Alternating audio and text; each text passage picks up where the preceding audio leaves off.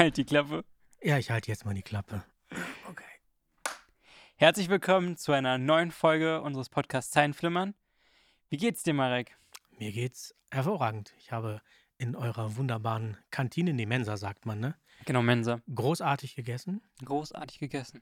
Ähm, für 4,50 Euro. Und ähm, Als Studierende zahlt man nur die Hälfte dort. ja, Das, ähm, ja, direkt, direkt gute Einleitung, denn ich, meine eigentliche Einleitung wäre jetzt gewesen, boah, zum dritten Mal oder drei Folgen hintereinander tragt er exakt die gleichen Klamotten. Genau, liegt nämlich daran, dass wir eigentlich nur zwei Folgen drehen wollten, aber gerade hatten wir in der Mensa noch eine grandiose Idee für eine weitere Folge. Und wir reden über Schubladen und Genres. genau.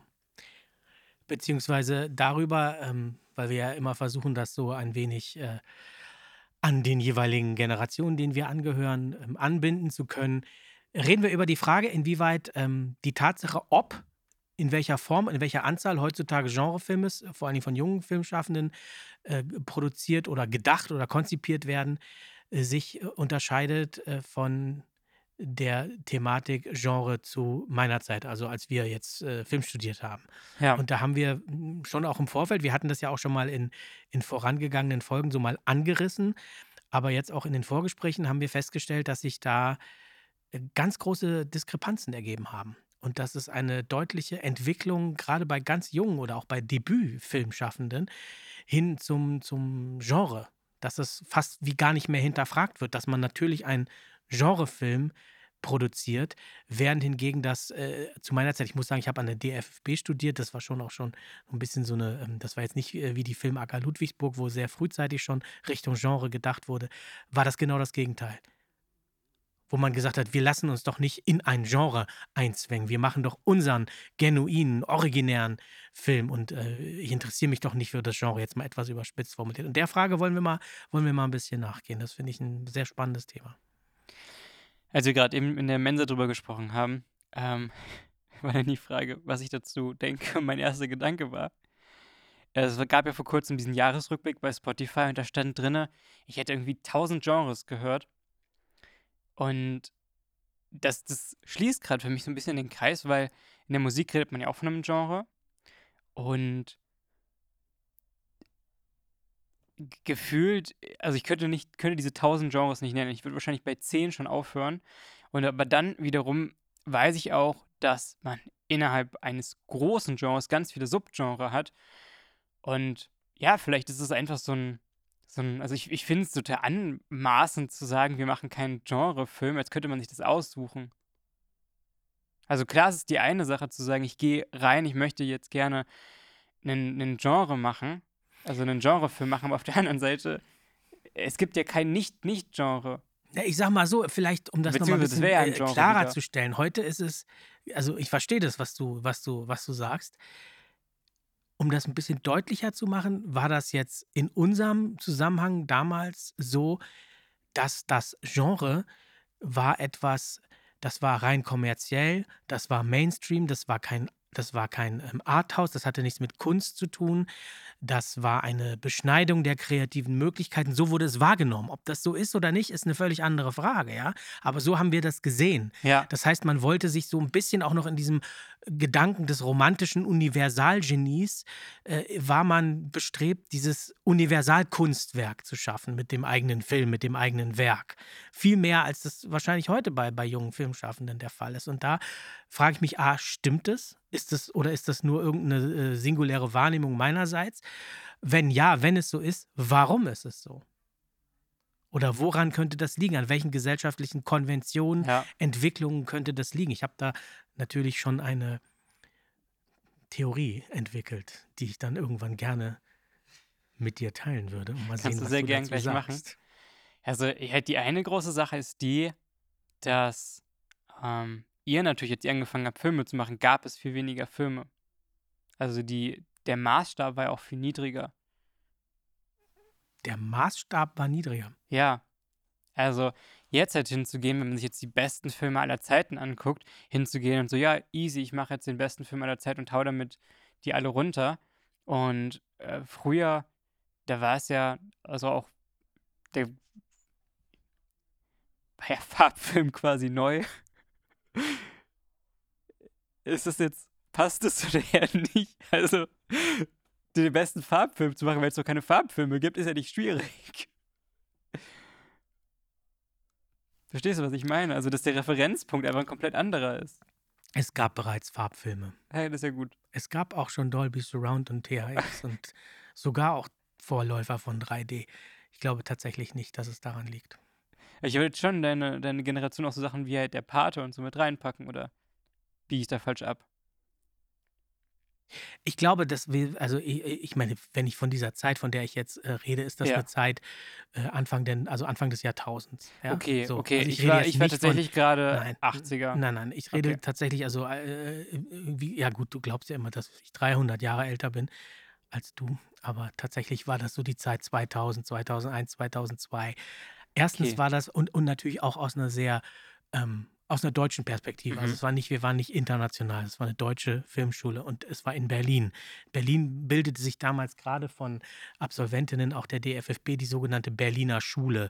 Das war ein zu der Zeit, äh, zumindest im Arthouse-Bereich, ein äh, geradezu stilgebender, cineastischer, eine stilgebende cineastische Entwicklung mit Angela Schanelek als, als Regisseurin, ähm, Aslan. Und das waren so sehr ruhige, stille, fast äh, porträtartige, gemäldeartige äh, Filme, so sehr langsam erzählte. Ja, also das komplette, also ein, tatsächlich fast wie ein eigenes Genre. Ich Und wollte in gerade sagen, diesen, in du diesen, beschreibst es so, so ja, prägnant. aber das wurde, das wurde entwickelt. Ja. Aber das war schon eine Gegenreaktion gegen ein mainstreamiges Hollywood-Kino, ein vermeintliches oder so. Wurde eben dieser, die sogenannte Berliner Schule, das ist der Name, den die, ähm, das Feuilleton dem dann gegeben hat. Mhm. Oder wir hatten schon mal drüber gesprochen, in Dänemark entwickelte sich mit Lars von Trier, äh, Thomas Winterberg diese Dogma-Bewegung, die auch eine ganz klare Gegenreaktion auf, auf, auf Genre, auf Mainstream-Kino äh, darstellen sollte. Und äh, vielleicht noch mal ein Bogen. Das war eine Zeit, in der unsere Generation erlebt hat, wie, äh, wie Europa zusammenfindet, der eiserne Vorhang wieder zusammengefunden hat. Der schreckliche Bürgerkrieg in Jugoslawien war glücklicherweise vorbei, zumindest an der Oberfläche. Und es war eine Welt, in der scheinbar alles möglich liegt, in der scheinbar alles möglich war. Selbst der Klimawandel, das war damals mit Al Gore als gescheiterten Präsidentschaftskandidaten, hat dann zum ersten Mal diesen Unconvenient Truth. Ja, das guckte man, man hatte ein Bewusstsein dafür. Es gab keine Pandemie und es gab vor allen Dingen kein Netflix, kein Amazon. Es gab nicht eben nicht die Anzahl an Filmen war vielleicht gar nicht wesentlich geringer. Die Verfügbarkeit war wesentlich geringer. Du hattest nicht Ja. überall alles sofort verfügbar. Ich Ja. glaube auch eben diese Sache, so gab's, aber es gab Genres schon im Sinne von in der Bibliot äh, Videothek. Da ja Natürlich auch gab so es Genre. Äh, ab- absolut. Es, es, da hat sich nichts verändert. Das ist genauso wie heute. denken, weil bei uns Nein, ich will nur darauf hinaus, dass offensichtlich der Weg oder die Bereitschaft oder der Wille von eurer Generation Filmschaffenden völlig klar ist. Natürlich mache ich einen Genrefilm. Was soll ich denn sonst machen? Und bei uns finde ich eher, eher eine Abkehr war. Eher zuerst mal zu sagen, nee, ich muss erstmal äh, erstmal was ganz anderes machen und will mich nicht in ein Genre Nee, einzwängen lassen. stopp. also ich finde zum Beispiel, was super repräsentativ für meine Generation ist, der Begriff Indie. Also sei es Musik, Spieleentwicklung bis Film, also Indie-Film, Indie-Videospiele, das ist ganz, ganz groß. Also zum Beispiel die, die Indie-Videospielszene ist gerade äh, total am Boom und Indie kann man als Genre bezeichnen, aber ist ja eigentlich der Gedanke, hey, ich mache das, worauf ich gerade Bock habe und das passt vielleicht irgendwo rein, vielleicht auch nicht. Und deswegen würde ich da komplett gegen gehen.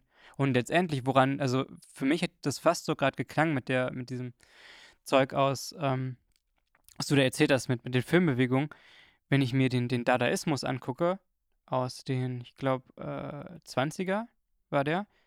Ähnliche Situation, gerade Krieg beendet, äh, wieder die Möglichkeit, alles war offen, gerade Wirtschaftsboom etc. Äh, und dann auch die Künstler, die gesagt haben, hey, wir machen Off-Genre und daraus ist der Genre Dadaismus entstanden. Also der ja noch viel fast prägnanter gesagt hat, ich bin kein Genre oder ich bin so gegen das etablierte Genre-Schema. Weshalb ich das vielleicht schon tatsächlich eher als den, eine natürliche Entwicklung, die alle paar Jahre kommt, sehe. Vielleicht auch eine Art Frustration mit diesem, dieses Gefühl von, wir sind in einem fest definierten Käfig gefangen.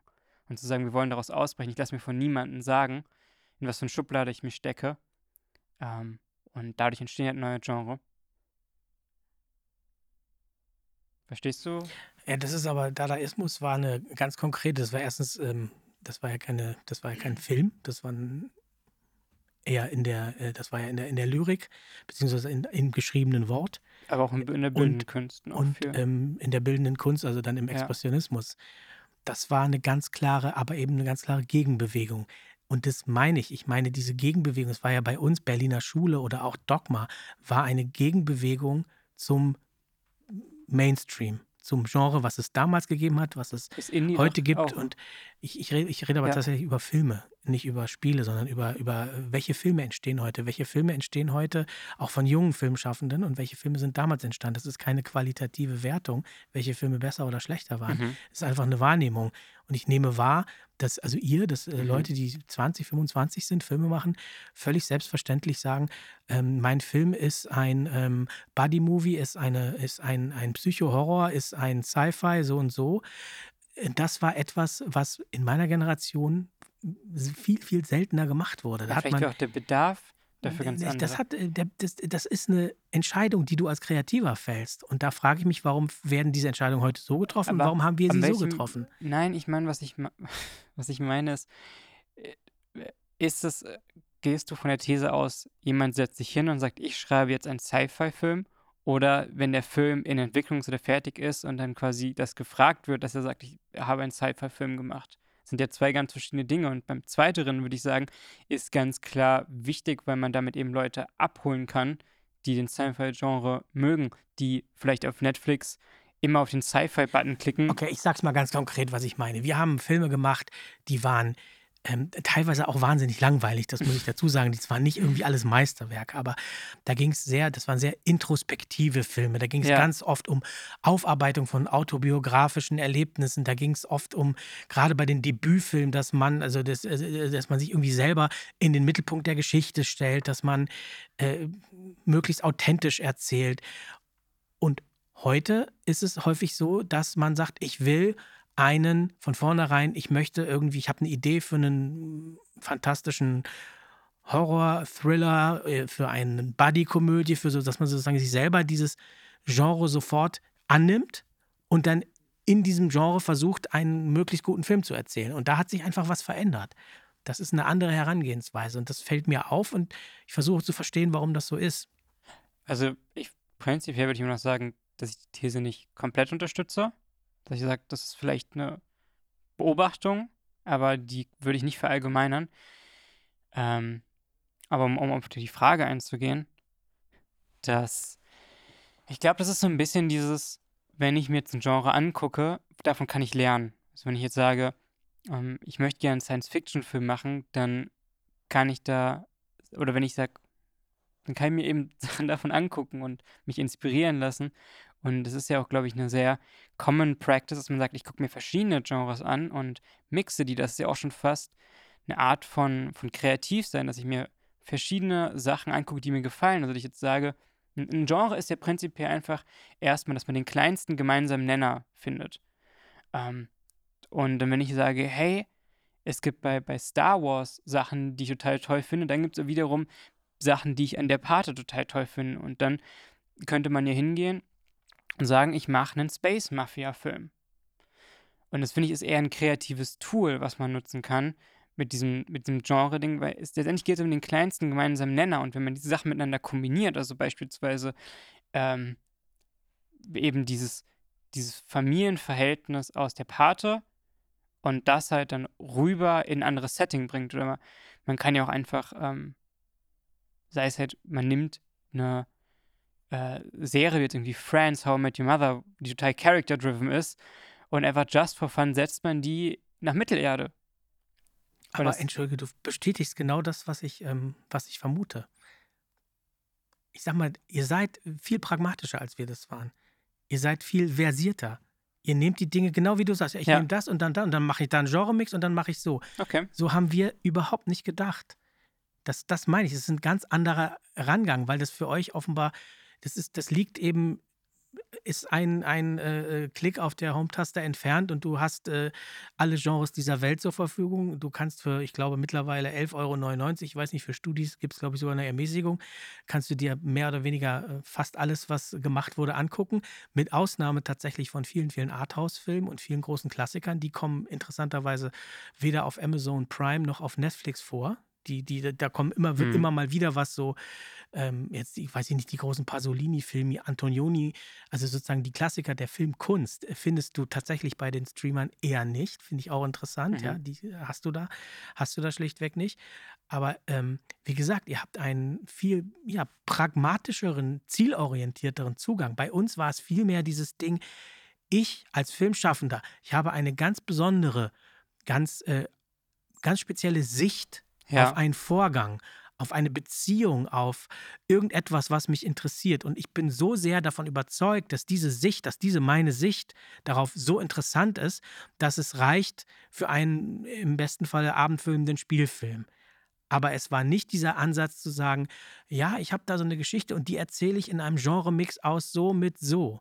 Und das, das ist, ähm, das glaube ich, ist tatsächlich nicht nur eine Beobachtung, mhm. sondern da kannst du mal, wenn du in, die, in den Kanon äh, von Filmen, die Jetzt natürlich aus Deutschland, muss man dazu sagen. Ich rede nicht von dem internationalen. Deutschland, Europa, Dänemark mit Dogma damals. Ist das tatsächlich etwas, was du sehen kannst? Also ist da ist ein großer, hat ein großer Switch stattgefunden. Ja. Das finde ich interessant. Aber das ist. Und entschuldige, gerade in einer Zeit, also wo wir heute, wenn wir irgendwie ähm, wenn man jetzt sagt, äh, wir hatten das Thema, äh, dass offensichtlich eine Social-Media-Generation ja, wie sie morgens aufsteht und welchen Kaffee sie trinkt, für so interessant hält und für so individuell, dass es mit der ganzen Welt geteilt wird, dass man sozusagen, obwohl man ja in diesem Getriebensein sich befindet, möglichst individuell zu sein und sich möglichst abzuheben und jeder muss ganz besonders speziell sein, sich aber dann im Filmschaffen eher bereitwillig und sehr pragmatisch in so eine Genre-Matrix begibt. Das finde ich interessant. Ja, das ist wirklich eine interessante Beobachtung. Ähm, bin mir noch nicht sicher, wie ich darüber denke. Weil ich jetzt, meine, meine Gegenthese wäre jetzt gerade gewesen, dass wir, ähm, also es, es klang sehr so, dass damals sehr viel Überzeugung und Selbstbewusstsein in euch da war, was glaube ich heute schwieriger ja, auch Größen waren auch natürlich. Ich glaube, das ist heute schwieriger. Ähm, also zumindest, wenn, wenn ich über meine Sachen nachdenke, dann ist eher mein, mein Anstreben zu sagen, Hauptsache es wird nicht scheiße, statt dran zu gehen und zu sagen, ich mache das krasseste auf der ganzen Welt, ist eher so diese Haltung, der Hauptsache es wird nicht scheiße. Und äh, klar, dann gibt es wiederum die, die Influencerinnen, die teilen einfach, wie sie, wie sie einen Kaffee trinken und das ist und, und finden das geil. Aber dann wiederum, klar, also ich, äh, bei, bei vielen, vielen Sachen, die ich heute auch sehe, denke ich mir, das ist, ist doch nichts Besonderes. Was ist nichts Besonderes? Ich muss jetzt wieder an Musik denken. Ich weiß, das passt nicht ganz so hier rein. Aber wenn ich an Popmusik denke, das klingt doch alles, ist jetzt weit gefasste These, aber vieles davon klingt gleich oder holt mich nicht mehr so ab. Ähm, und das auch bei, bei, bei Film und Fernsehen, dass ich vieles denke, hey, da ist doch irgendwie nichts mehr Besonderes dabei.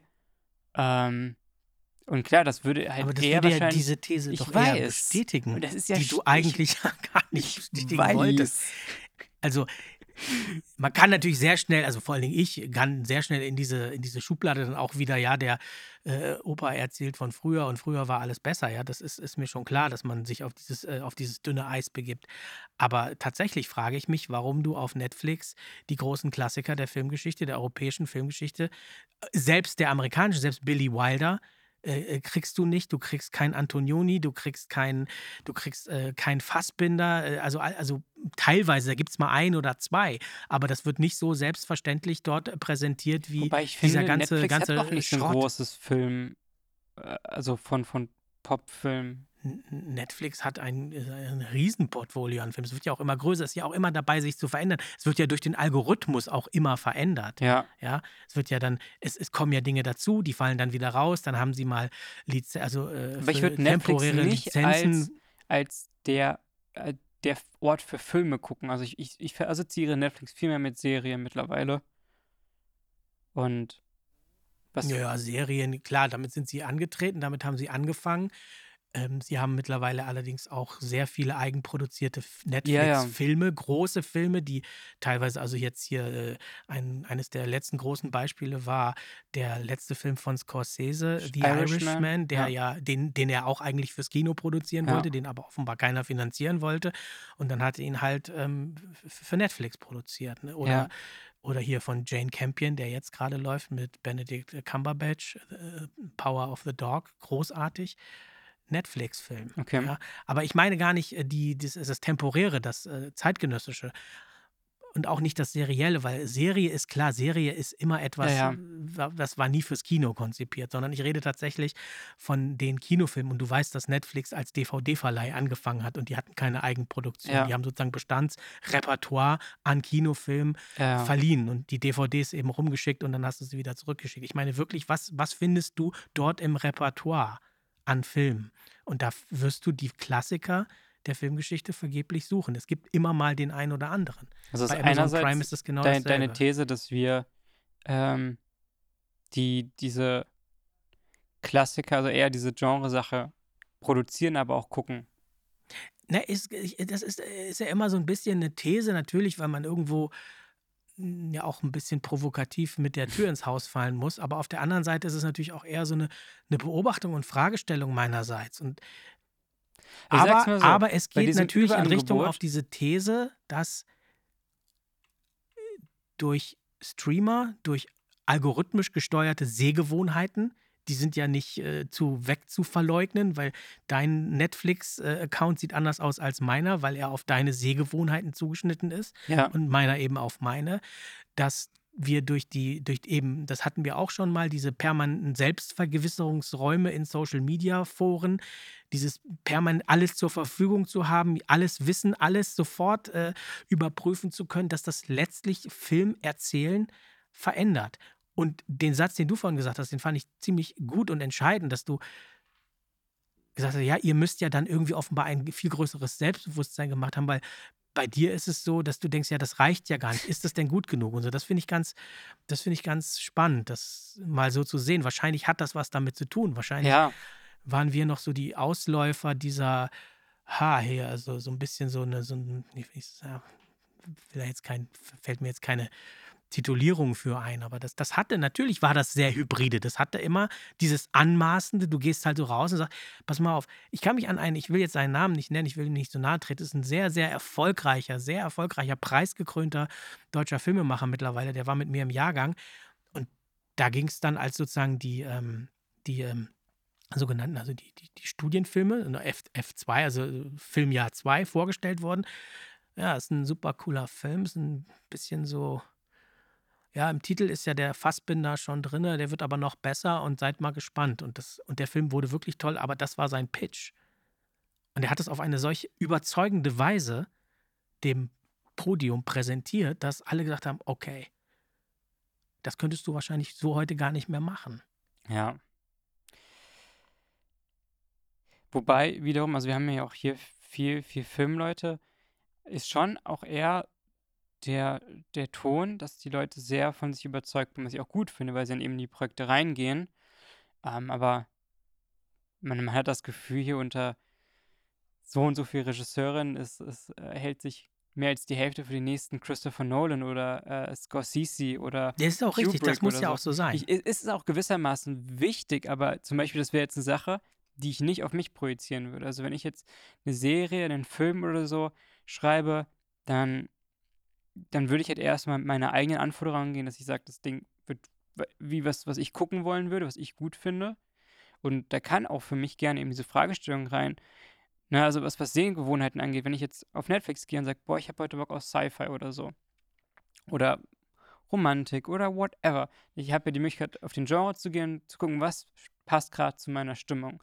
Also, oft also, es ist ja auch was ganz anderes. Früher ist man ins Kino gegangen, weil man gesagt hat: „Hey“ also wie so 'n Event, ich gehe jetzt ins Kino. Und heute ist es ganz oft so also bei mir, vorm Schlafengehen, äh, setze ich mich 'ne Stunde Net an äh, an Netflix dran und dann gucke ich, was ist grad meine Stimmung, worauf habe ich grad Lust, was für 'ne Art von Serie oder Film.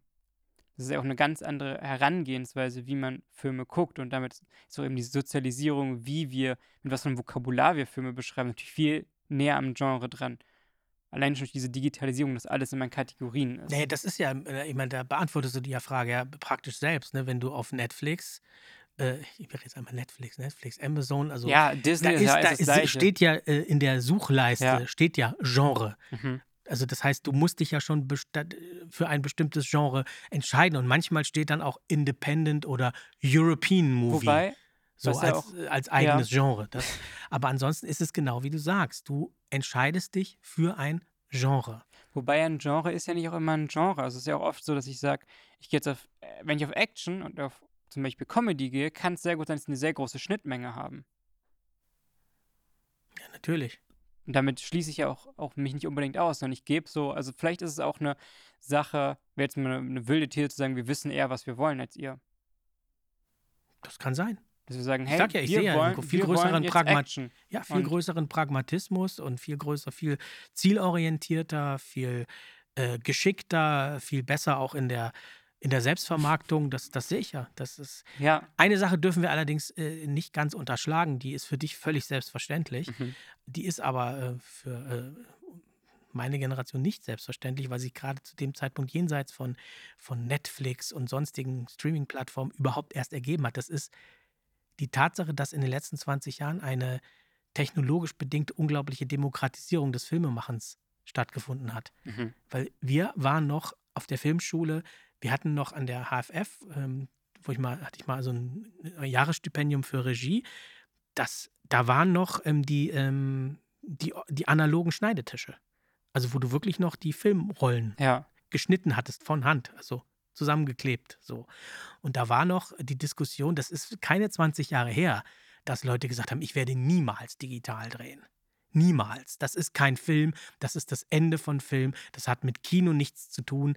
Das ist, wenn es hochkommt, Telenovela, das ist unter meinem, das ist das, ist das Ende der, das Ende der Kinematografie. So. Wie wir wissen, hat sich das nicht bewahrheitet.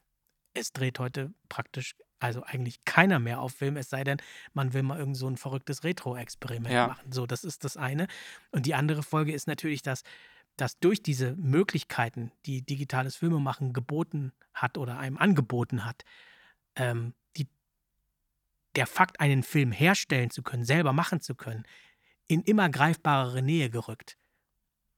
Weil bei uns war das schon so, okay, wie viel Material habe ich denn? mhm.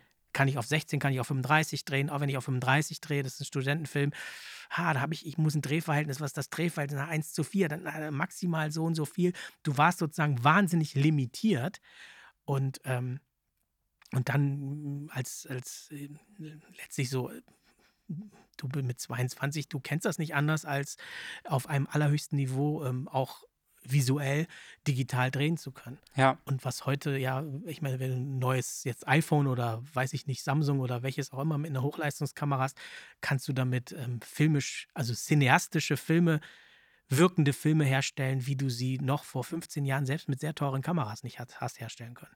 Was natürlich heißt, dass viel mehr Menschen Filme machen können. ja. Das hat auch etwas verändert. Klar, und durch diese Menge ist halt auch dann wieder eine, ist ja auch ganz normal für uns Menschen, dass wir Sachen, Kategorien, Schubladen zuordnen, dass wir Muster erkennen wollen. Und letztendlich ist ja ein Genre einfach nur eine Benennung von einem Muster, was man erkennt zwischen verschiedenen Filmen. Ja, das, ich, ich sage, das ist völlig richtig. Das ist für dich total selbstverständlich. Ja, du mit 22 hier heute als Filmstudierende. Bei uns war das eben nicht so und wir sind nicht Dinosaurier. Wir sind nicht, haben nicht irgendwie im, in der Steinzeit gelebt. Das ist gerade mal Ja. 20 Jahre her. Und es war nicht so selbstverständlich. Da war das eher das Gegenteilige, dass man sich ganz klar versucht hat, gegen ein Genre zu positionieren. Solche Sachen wie Berliner Schule, wie Dogma, am Ende waren es am Ende auch Marketinginstrumente. Aber in der Herangehensweise hat man gesagt, nein, wir sehen das alles ganz anders. Wir haben einen ganz anderen Blick auf unsere Kunst, auf das, was wir machen wollen. Und das wollen wir, äh, das wollen wir zum Ausdruck bringen. Diese Art von Film wollen wir machen. Man saß, setzte sich zusammen, da gab es diese Filmkombinate, da gab es kreative ähm, ähm, Komplizenschaften zwischen Filmschaffenden, die erstmal so richtig so Plädo Plädoyers bzw. Konzepte wie eben Dogma formuliert haben und sagen, so wollen wir Filme machen. aber das ist, das ist ich finde, dieser Trugschluss da drin ist ja, dass das ja schon wieder dann ein Genre ist. So, du, du sagst ja schon, es gibt ein Konzept. Es hat einen Namen. Es ist eine Und eine Filmbewegung. Es ist ja auch wieder ein gemeinsamer Nenner dabei. Ja, aber das hat man dann ja äh, in dem Prozess erst erfunden, erfahren. Das ist äh, schon, das ist aber eine, ich will nur sagen, eine Gegenbewegung, eine Absetzbewegung gegen, gegen das Bestehende. Und ja. ihr seid vielmehr diejenigen, die sagen, okay, hey, ich kann alles haben. Ich hab, man hat alle Möglichkeiten, ich habe alles ist verfügbar, ich kann alles mir angucken. Mhm. Und technologisch ist es kein Problem mehr. Ich meine, wir können auch jetzt praktisch ähm, mit einem sehr, sehr geringen Budget natürlich durch einen tollen Einsatz von allen, die hier, allen Studierenden, die an dem Projekt beteiligt sind, aber können, ist mir aufgefallen, auch an den Rückmeldungen, die wir bekommen, das auf einem technischen Niveau herstellen. Hier, allein diesen kleinen Podcast, den wir hier machen, auf einem technisch-visuellen, akustischen Niveau, das, dafür hättest du, wenn wir das damals gemacht hätten, wahnsinnig ah, okay. viel Geld gebraucht. Ich glaube, ich weiß auch, worauf du hinaus möchtest oder was ich da gerade raus lese, ist, auch was ich gerade realisiere, ähm, wir haben so viel Freiheit, wir brauchen diese Gegenbewegung gar nicht. Das weiß ich nicht, das musst du beantworten. Also ich würde sagen, wir brauchen sie nicht, auch wenn ich jetzt hingehe auf Netflix und so. Es gibt ja gerade diesen Trend, wo junge Showrunnerinnen gesucht werden, also Leute, die wirklich das komplett, also sehr viel Freiheiten bekommen, ähm, weil man denen, denen vertraut, weil die wissen, sie machen ja, produzieren für sich selber. Und ähm, auch diese Demokratisierung ermöglicht halt, wir, wir müssen nicht zwangsläufig um große Produktionsbudgets ähm, kämpfen. Also wie ihr vielleicht früher, so wo es ganz großen Konkurrenzkampf gab. Klar, bei großen Sachen ist es noch so, aber im schlimmsten Fall kann ich es auch mit drei Leuten und Handykameras machen, wie du schon sagtest, also um, um Grundkonzept zu fangen und so. Also es ist viel niedrigschwelliger reinzukommen. Das stimmt. Und deswegen, diese Demokratisierung ermöglicht es uns auch, dass wir gar nicht das, das Gefühl, also es ist ja schon dieses, wie du es gerade beschrieben hast, ähm, wie, wie ein Protest gegen, die, gegen das Filmetablissement aus der Zeit gewesen. Und das, das habe hab ich das nicht das Gefühl, dass wir es nötig haben, weil auch durch diese großen Indie, sei es halt Musik, Film, Videospiel, auch die Zugänglichkeit, Schnittprogramme etc., wir können das alles machen und es hält niemand zurück. Das kann tatsächlich, es kann damit zusammenhängen. Ich, ich weiß das also, nicht, aber es kann ein Grund ich, sein. Würde ich sagen. Also, weil für uns war natürlich Film, Filme machen war etwas, äh, äh, es war eben nicht niederschwellig. Ja. Das begann erst niederschwellig, also das war genau diese Transformationsphase. Ich weiß, unser damaliger Direktor an der Reinhard Hauf, ähm, an der DFFB, der hat damals, als die ersten Möglichkeiten aufkamen, digital produzieren zu können, also mit einer Mini-DV-Kamera, hat er äh, so äh, für die DFFB als Direktive ausgegeben, ähm, Low Budget, High Energy. Also und das war schon so ein, so ein Paradigmenwechsel, dass man einfach sagte, okay, wir sind gerade dabei, äh, Filmschaffen niedrigschwelliger zu machen. Es geht um eure Ideen und um eure Kreativität zum einen, aber auf der anderen Seite war es natürlich auch ein Kampf um Ressourcen, um, um ähm, Teams, äh, Budgets, ähm, Filmmaterial, wie viel Filmmaterial kriegst du? Das waren Riesenthemen. Das ist heute ja. einfach kein Thema mehr. Spielt überhaupt keine Rolle. Du kannst drehen, so wie du willst. Ja. Das ist vollkommen wurscht. Das ist kein Kostenfaktor. Es ist ein Kostenfaktor höchstens dann in der Postpro in der Zeit oder, oder so. Aber das war ein gigantischer, allein das auch im Studentenfilm, ein riesen Kostenfaktor, was für ein Drehverhältnis du auf 16 mm verbraten hast. Das ist das eine. Das ist, sagen wir mal, die technische, ähm, die technische ähm, Möglichkeit, die du hattest. Aber das andere ist vielleicht noch ein, ich, ich sehe hier ähm, Amüsement im Publikum. Ich weiß nicht, ob das was mit uns zu tun hat. Weiß ich nicht. Aber wir haben nämlich hier sehr viel Publikum. Das wisst ihr nicht. Unser gesamtes Publikum ist sozusagen hier im Raum. Das ist eigentlich wie eine Theateraufführung. Aber nein, ich meine, dass es auch möglicherweise mit einem anderen Mindset zusammenhängen könnte. Ja? Ja, also ich glaube, es liegt an diesem Mindset. Ich hätte auch, also das wäre jetzt noch eine steilere These, aber ich glaube, dieses Gefühl von, ich will jetzt nicht unterstellen, dass ihr nicht zusammenarbeiten wollten, aber heute ist das Gefühl, ich habe ein Projekt, ich brauche das nur irgendwo ins Internet zu posten und spätestens in Australien wird jemand sein, der findet das Projekt geil und der wird mitmachen. Ja, ist cool. Und das ist also, also gefühlt, was das angeht, ähm, ist da eine Grenzenlosigkeit, die, die nicht nach Protest ruft. Ja, Protest ist vielleicht auch Protest ist ja, ja schon was sehr Aktives. Aber du meinst ja schon Gegenbewegung. So, also, abgrenzen, ja. äh, die eigene Handschrift, die eigene Sprache zu finden, die eigene, sich mit, mit einem originären, eigenen, im besten Falle Meisterwerk äh, etablieren zu können. Und das sagt, das ist doch dieser Debütfilm von Niklas Sharp. Hast du den gesehen? Der hat, der hat, na, das ist kein Genrefilm, aber der hat das ist, der hat eine, ja, die Stimmung, eine, eine Filmsprache, eine Bildsprache, eine Figurensprache, die habe ich Ja, so noch nie gesehen. ja, Das war so ein bisschen das, was uns, was uns angetrieben hat. Und auch wenn ich jetzt mal hier so die, die Diskussionen mitverfolge oder ihr seid ja auch alle parallel in Kurzfilmdrehs involviert. Äh, einige, ich hatte ja äh, im letzten Jahr während des Drehbuchseminars, haben mir auch einige von euch ähm, ihre Filmstoffe zum Lesen gegeben, zum, zum Redigieren gegeben und zum darüber sprechen. Da sehe ich schon, auch in den Sachen, die ihr jetzt äh, entwickelt habt während des Seminars, das sind äh, weit entfernt davon. Das sind alles ganz klare Genres, ganz klar definierbare Genrestoffe. Und da kann ich dir jetzt nur zurückspielen, das ist eine völlig andere Herangehensweise ans filmische Erzählen, als es äh, in, in unserer Zeit der Fall war, zumindest in dem Umfeld, in dem ich, ja. in dem ich filmisch sozialisiert worden bin. Ja, puh. Also, ich weiß nicht, ob man da wirklich zu einem großen, zum Konsens kommt. Also auch der Gedanke gerade bei mir, ähm, dass was Originelles zu schaffen, also überhaupt mit dieser Herangehensweise, ähm, also es ist keine Herangehensweise, die ich wählen würde. Also klar, man probiert natürlich, sich von irgendwo was von abzuheben, aber auch ist das Gefühl, das gab alles schon. Ähm, ich kann nur probieren, auch, auch in einem kleinen Rahmen originell zu sein. Da hatten wir auch schon mal drüber gesprochen mit so Ideen, äh, Shakespeare. Es basiert ja alles irgendwie auf Shakespeare und vielleicht ist es da, geht es gar nicht mehr um auch, auch diesen Pathos von ich bin jetzt der, der krasseste Filmschaffende und auch vielleicht auch diese Vergänglichkeit ist uns auch mittlerweile da bewusst, dass wir wissen, vielleicht machen wir heute einen guten Film, aber in zehn Jahren redet niemand mehr drüber.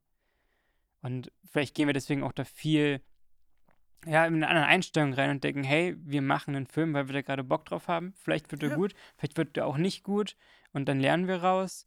Ähm, aber wir haben gerade Bock, einen Film zu machen. Und ähm, vor allem, glaube ich, ist es auch wichtig, dass wir sehr nah an unseren Werten dran sind. Und ähm, klar widerspricht dieses Genre, ähm, dieser Genre-Gedanke ein bisschen dem, dass wir jetzt sagen, meine Werte sind die und die, aber ich mache jetzt einen Genrefilm, der gerade populär ist. Ich glaube nicht, dass das oft die, ich glaube, das ist eher dann auf, auf finanzieller ähm, Publisher-Ebene, dass diese Entscheidungen getroffen werden. Auf der künstlerischen Ebene würde ich eher sagen, sind wir dort, ähm, dass wir das machen, was wir für richtig halten, dass wir uns auch bewusst sind, dass wir nicht jedem gefallen können. Und auch mit dieser Einstellung schon reingehen. Und äh, also was ich auch des Öfteren höre, ist eine Einstellung, ähm, also von, von Freunden und Freundinnen, ähm, lieber niedrige Erwartungen haben, dann wird man nicht enttäuscht. Also das ist, glaube ich, so ein un, äh, un, äh, inoffizieller, ähm, Das ist verblüffend. ja, inoffizieller, wie sagt man, Spruch unserer Generation. Also das höre ich sehr, sehr oft. Ähm, ich bin da zwiegespalten, ob ich denen zustimme. Aber ja, ich denke, dass wir probieren eher das kleinstmöglich Beste zu schaffen, das größtmöglichste. Weil wir die Angst haben davor, das grö größtmöglich Schlechteste zu machen. Also wir probieren natürlich auch irgendwo Fehler zu vermeiden, dadurch die, diese Strategie, weil wir dann weniger Risiken eingehen. Naja, hat es damit zu tun, dass jeder, auch jeder deiner kreativen Schritte begleitet wird, dass er ein Feedback bekommt auf, auf Social Media, das auf kann also, gut sein. dass alles also, sofort, dass da natürlich auch der, jetzt sagen wir mal, die Kritik oder der im Extremfall Shitstorm natürlich sehr laut und heftig werden kann, dass man davor dann zurückschreckt und dann sagt, lieber äh, nicht anecken, lieber ähm, oder ist das, ist das, hat das Also man nichts zu kann- tun? Weil ich ja, meine, das gab es bei uns natürlich nicht. bestimmt die Kurve zu, zu der in Folge der mit äh, Political Corre- Correctness ziehen, dass wir da natürlich niemanden auf den Schlips treten wollen, zu nahe treten wollen.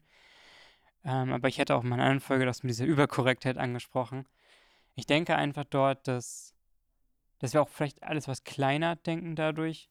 Mehr Das, in unserem das kann sein. Mikrokosmos. Ja. Ich, Also, ich dass sag wir mal, wenn ich einen Genrefilm mache, ja, wenn Ja. ich jetzt einen, ich sage, ich habe einen, ich habe eine Idee für einen äh, tollen Sci-Fi, so einen dystopischen Sci-Fi-Film, ja, dann wirst du sofort, äh, hier kann ich sofort den Algorithmus reinsetzen. Ach, du Leute- Dune gucken? Leute, die ähm, Sci-Fi-Dystopien mögen, werden diesen Film mögen, ja. Ja. Und dann kann ich diesen Film mir anschauen und du sagst, okay, das ist eine Sci-Fi-Dystopie. Und dann sage ich, oh, das hat der Niklas aber echt super umgesetzt. Das ist ein total so. Das ist, ähm, also das ist die Fallhöhe, ist eine andere, als wenn du rausgehst und sagst, ich habe so eine total krasse Idee. Die ist so spektakulär, die hat es auch so noch nie gegeben. Guckt euch das mal an. Also ich glaube, Dann bist wir du, bist du auf eine Weise sehr angreifbar natürlich. genau, ich, ich glaube nicht, dass wir von diesen Ideen zurückschrecken. Ich denke schon, dass wir sie machen würden, aber ich glaube, wir würden nicht mit dieser, mit diesem Pitch rangehen. Also war das bei uns Also damals gibt es tatsächlich. bestimmt Leute, die da so reingehen, aber ich, mein Tenor wäre so ein bisschen äh, bodenständiger zu bleiben und ähm, ja, man macht das, worauf man Bock hat und also das ist halt auch, ähm, der, ich hatte auch in der einen Folge über hier Eric Barone gesprochen, der dieses Stardew Valley Spiel gemacht hat. Für ihn war es einfach nur, er wollte ein Spiel machen von einer Spielreihe, ich glaube Harvest Moon hieß die. Ähm, die gab es nicht mehr oder ist nicht mehr so in die Richtung gegangen, die er wollte. Hat dann sein erst gedacht, er macht so ein Remake, dann verändert er es ein bisschen, eigene Ideen reingebracht und das war dann der übelste Erfolg. Also super beliebtes Spiel, total gute Wertungen bekommen, aber letztendlich hat er das gemacht, was er machen wollte und er ist nicht hingegangen und hat gesagt, ich will jetzt den, den kompletten Genre oder die komplette Videospielbranche auf den Kopf stellen oder so. Und ich glaube auch, dass es eben eine sehr anmaßende Herangehensweise die Natürlich. bestimmt sein, Her- sein, sein Daseinsberechtigung hat, aber ähm, vielleicht geht es dann auch eher, also geht es dann wirklich noch um den Film, frage ich mich gerade. Oder geht es darum, wie die Menschen mich als Regisseur oder Filmschaffenden betrachten? Äh, äh, um Letzteres. Und das ist ja auch ein bisschen das, was am, in Anführungsstrichen, totalen Aussterben ist. Das ist der sogenannte Autoren, da wird auch immer nicht Autorinnen, sondern der Autorenfilm. Der, ähm, ja, der das 20. Jahrhundert maßgeblich, zumindest im cineastischen Zusammenhang, geprägt hat. Das sind eben jetzt ganz an vorderster Stelle Leute wie Woody Allen. Ich weiß nicht, ob ihr euch überhaupt noch mit Woody Allen auseinandersetzt. Das, das hat, äh, und da ging es tatsächlich immer genau darum, wie wird er als, als, als Künstler, als Filmkünstler gesehen. Darum ging es ihm auch, um seinen Blick drauf. Er hat natürlich auch in Genres erzählt, aber in erster Linie war es immer ein Woody Allen-Film. Ein Woody Allen-Film. Hat dieser Film sozusagen, kriegt dieser Film das Label Woody Allen so. Bei Woody Allen wissen wir ja mittlerweile auch, dass das. Entschuldigung, dass das auch nicht ganz unumstritten ist, was, Ja. was da äh, bei ihm so gelaufen ist. Da Ja, gut, gibt's ja bei Tarantino auch, Bei, ne? Bei ein Tarantino, aber bei. Woody Allen, glaube ich, noch ein bisschen deutlicher. Also so ein bisschen in die Richtung Ja. der, der, der vorherigen Folge, die wir besprochen hatten. Wo aber das ist so, ähm, das ist so meine, sagen wir, meine Beobachtung, dass das immer weniger wird und es eben mehr in, ich sag mal so, ein, ein Autorenfilmer der letzten der letzten, des letzten Jahrzehnts vielleicht, auf eine Weise war tatsächlich jemand äh, wie Christopher Nolan. Ja, Obwohl das ähm, natürlich große Blockbuster, großes Mainstream-Kino auch ist, aber auf eine Weise ist das äh, so fast ein bisschen wie der neue Autorenfilm. Wobei Also gerade diese Batman-Trilogie, ähm, das sind äh, letztlich auf eine Weise, es, sind es Genrefilme. Er hat dieses Genre fantastisch genau, gespielt, deswegen. aber auf eine andere Sphäre gehoben. Ich glaube, das ist halt auch ein Mehrwert von Genre, den du da gerade beschreibst. Ähm, auch bei Tarantino geht es ja meistens oft immer um so Gangsterverhältnisse, also viel mit, mit Gewalt und solchen Sachen, dass ähm, wenn man sich mit einem Genre auseinanderkennt, also ich möchte mal gerade dieses Beispiel wieder von der Klaviatur aufmachen, ist, denn, ist das Genre deine Klaviatur und du spielst es wie der beste Pianist, dann kannst du mit diesem Genre alles machen, was du möchtest. Absolut. Und äh, dadurch sehe ich da einen ganz, ganz großen Mehrwert drin, wenn man diesen Genre meistert. Das Und ist, dann ähm, schafft man eben diesen natürlich. Genre auch weiterzuentwickeln, als Leute, die ihn nur ankratzen. Und insofern ähm, hat alles eine Daseinsberechtigung. Das, äh, das ist, glaube ich, die Frage stellt sich für mich sowieso nicht, was jetzt mehr oder weniger Sondern Daseinsberechtigung es hat, dazu kam. sondern wie es dazu kommt Ja. und das überhaupt mal als Phänomen, ähm, weißt du, als Phänomen auch mal festzustellen, dass es einfach in dieser kurzen Zeit von dann nicht mal 20 Jahren so epochale Veränderungen gegeben hat im, im Herangehen an filmisches Erzählen, im, Ja. im Machen, im, im Produzieren und letztlich vielleicht tatsächlich auch in dem, was man erzählt. Und das, ähm, also mir sind auch viele Leute damals wahnsinnig auf die Nerven gegangen in ihrer äh, unglaublichen, also Hybris. Das, Ja. da, da waren auch einige, ähm, die haben dann auch nie irgendeinen Film gemacht, äh, außer dass sie immer davon geredet haben, dass sie den besten Film aller Zeiten machen Vielleicht werden. ist das ja? auch eben eine Das Sache. gab's auch. Also dieses ähm, Handeln statt Reden. Das weiß ich nicht, das mag sein. Aber es hat sich auf jeden Fall, und das hat jetzt nochmal dieses Gespräch mit dir aus meiner Sicht verfestigt eigentlich, dass sich da Dinge, gerade in diesen, also ich sag mal, die Dinge, die sich jetzt in den letzten 20 Jahren verändert haben, sind wesentlich epochaler als das, was sich jetzt in den 20 Jahren davor verändert hat. Auch wenn sich in den 20 Jahren davor die Welt einmal komplett gedreht hat mit dem Fall des Eisernen Vorhangs, ja. Aber das hatten wir ja schon mal glaube ich, auch besprochen. So dieser cineastische Grundkanon war relativ ähnlich. Und das hat sich sehr, sehr verschoben in, Ja. in, aus, aus vielen Perspektiven. Und das hat gerade jetzt diese, diese, diese Runde hier in unserem Podcast nochmal ein bisschen verdeutlicht. Bevor wir zum, zum Abschluss kommen, ähm, was da, glaube ich, auch mal mit, äh, mitwirkt, ist, wenn ich dran denke, ähm, meine Kindheit, Sachen wie eben Star Wars oder die ersten Spider-Man-Filme oder sowas, haben mich so sehr geprägt, dass ich sehr gerne in die Fußstapfen deren treten würde, sei es jetzt halt eben einen Star Wars zu machen oder eben allein schon, wie nah kann ich an Star Wars rankommen, indem ich vielleicht einen Science-Fiction-Film mache. Und ich glaube, das hat auch, hat auch große Faktoren. Nee, das äh, war ja bei uns jetzt auch ähnlich. Ich wurde auch als Kind durch Star Wars. Also der erste Teil kam raus, da war ich, glaube ich, acht oder neun Ja. oder so. Ne? Also der erste, der vierte eigentlich, aber der erste, der rauskam. Das war auch dir bahnbrechend. Das war äh, der hinter mir hängt, genau. Also das, den durfte ich mit meinem Vater im Kino sehen, obwohl äh, ich noch nicht zwölf war und ich glaube, der war ab zwölf. Das war eine, das war eine Offenbarung. Das war sowas, habe ich noch nie, dachte ich, sowas habe ich ja noch nie gesehen. Das war schon irre. Aber trotzdem hat sich, ähm, Hat sich gewandelt. hat sich das gewandelt, ja. Ja, Insofern, vielen ja, Dank. sehr Marek. spannend, sehr spannend. Also das. Vielen so Dank euch allen beim Zuhören. Folgt uns gerne. Film ist Leben. Leben ist Film. Sich mal wieder bestätigt. Aber auch der, also so wie das Leben wandelt, wandelt sich der Film und so wie der Film sich wandelt. Die Frage ist nur, was sich schneller wandelt. Ja, oder ich, ich denke, es bedingt sich gegenseitig. Wahrscheinlich. Ja, ja. Also insofern, macht's gut. Haben wir noch was? Bis zum nächsten Mal. Bis zum nächsten Mal. Danke fürs dabei sein.